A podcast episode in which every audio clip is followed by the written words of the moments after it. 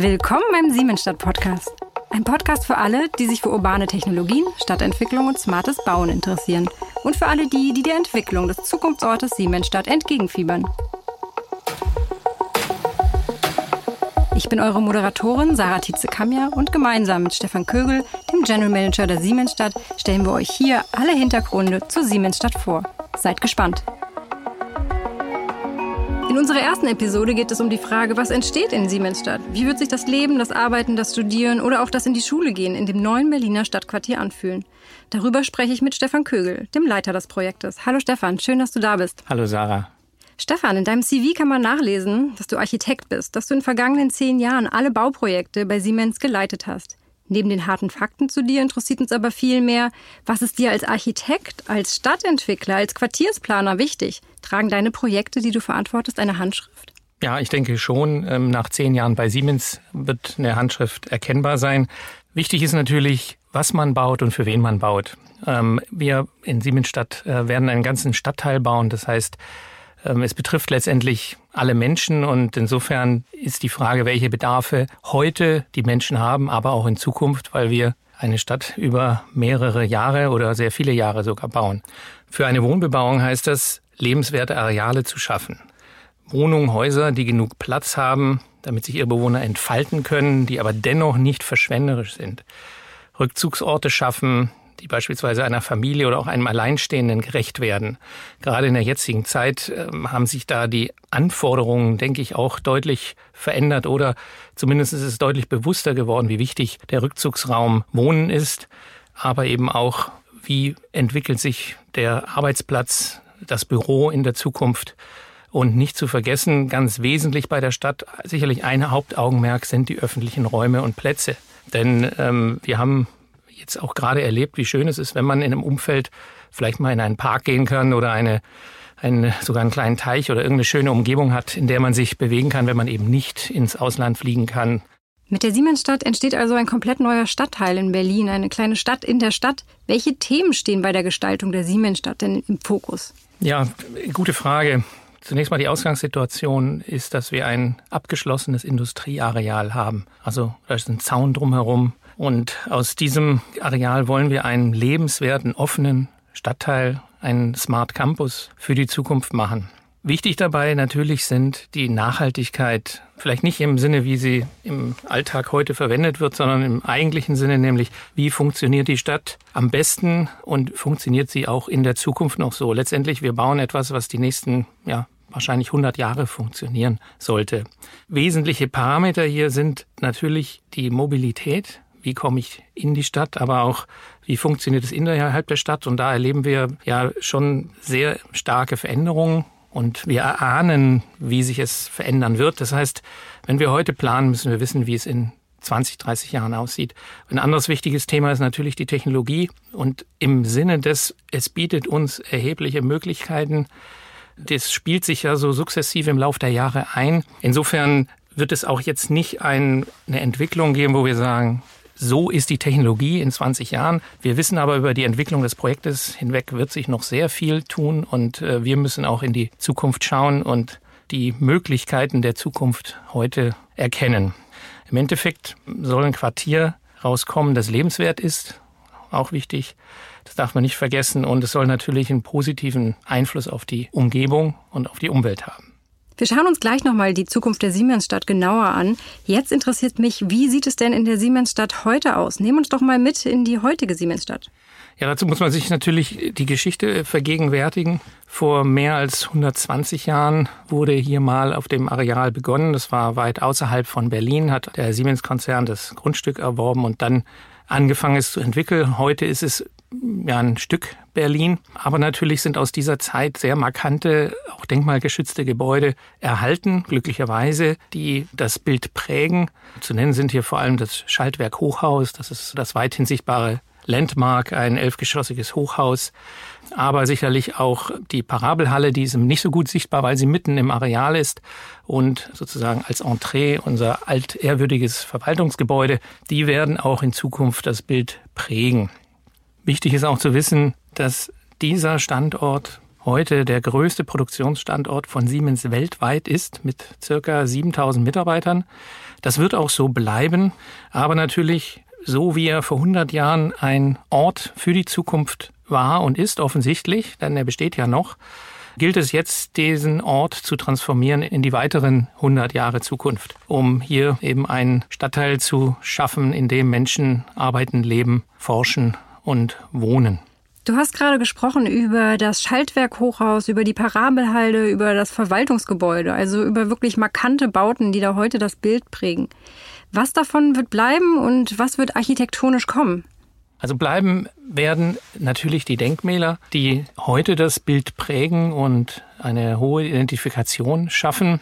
Allerdings werden sie natürlich ergänzt durch Neubauten und in einem Maße, dass sich das beides alt und neu hier zu einem neuen, qualitativ hochwertigen zusammenfügen muss, so dass man es als ein Ganzes begreift und nicht verschiedene Architekturen nebeneinander.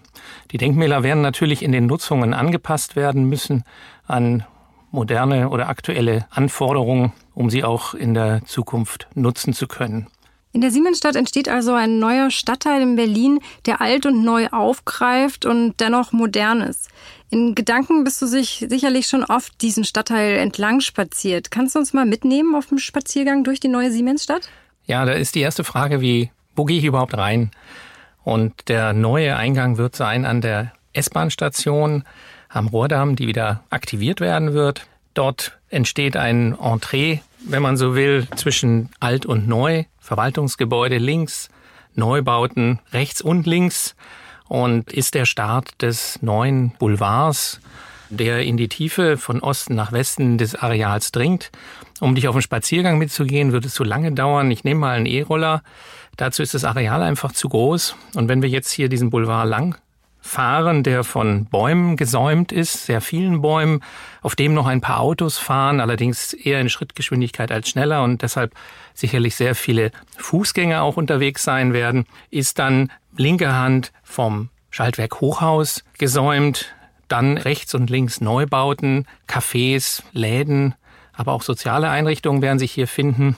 Rechter Hand wird man das Schulareal sehen, also die Europaschule soll hier entstehen, eine Grundschule, eine Turnhalle, aber auch ein Kindergarten.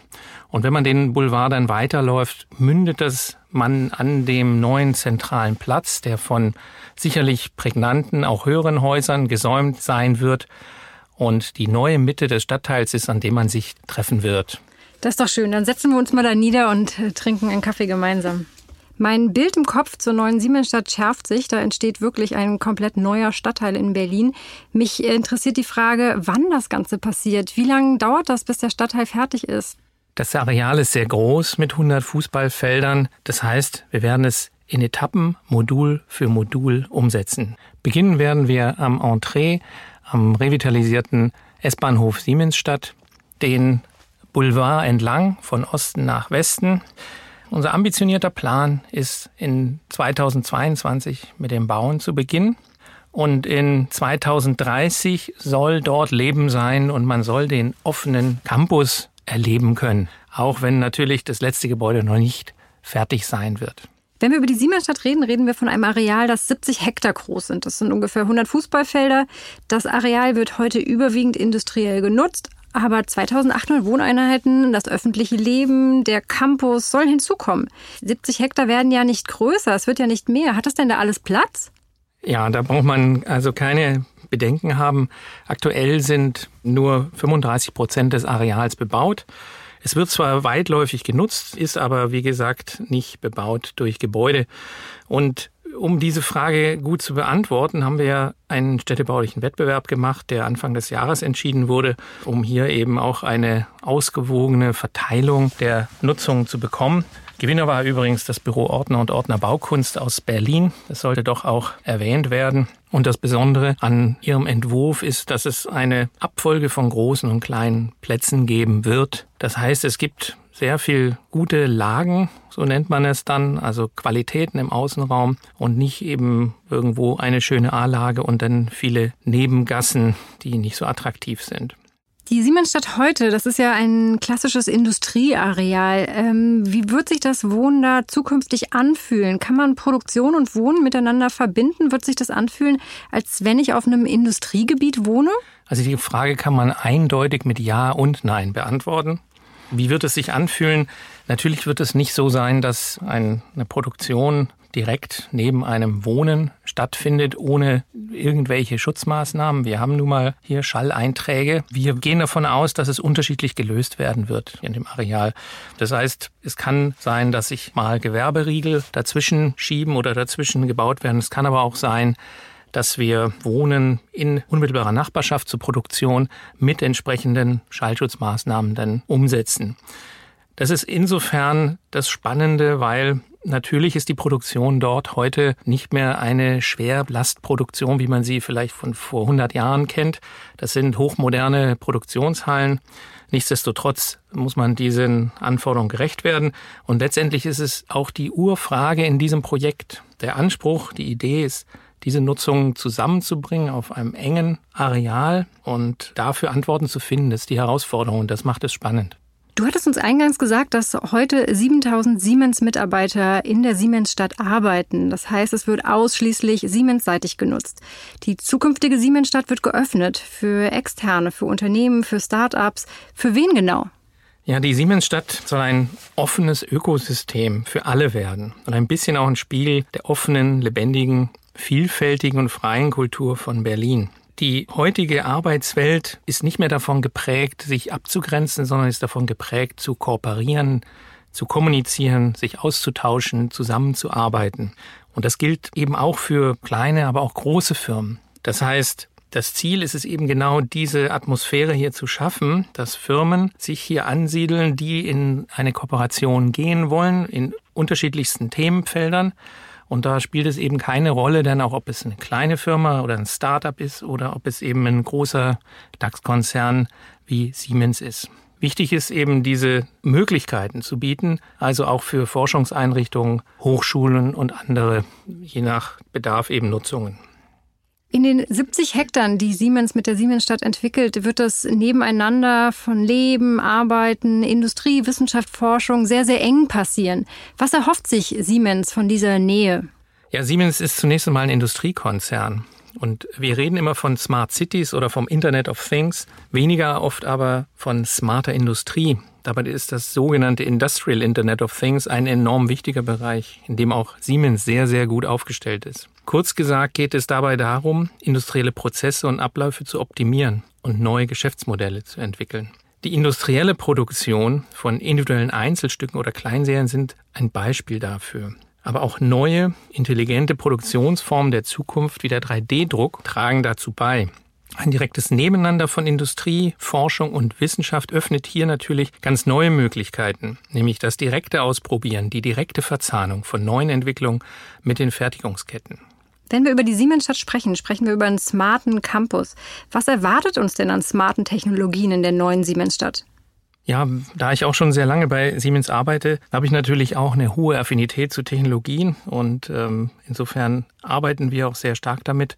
Vielleicht ist erstmal wichtig, zu berücksichtigen, wie man überhaupt an so ein Thema rangeht. Und heute ist das eben so, dass wir das Ganze erstmal digital planen, also dort schon Technologien einsetzen und mit dieser digitalen Planung dann in die Realität gehen und eben auch in der Zukunft digitale Zwillinge für unsere Gebäude entstehen lassen. Und das ist die heutige Grundlage, um dann auch Technologien einsetzen zu können. Das heißt, ähm, Technologien wie vernetzte Gebäude, das heißt auch zum Beispiel für die Energienutzung, dass man eben dezentrale Energiegewinnung zentral steuern kann, aber vor allem auch in der Mobilität, dass man eben das Gebäude oder die Häuser oder die Stadt überhaupt in einem Modell kennt. Also alle reden ja immer von autonomem Fahren, aber die Städte sind planerisch ja eher 100 Jahre alt und die Autos sollen aber in der Zukunft den Weg finden. Also diese Grundlage zu schaffen, ist der erste Schritt, um dann später eben, wie genannt, einige dieser Technologien dann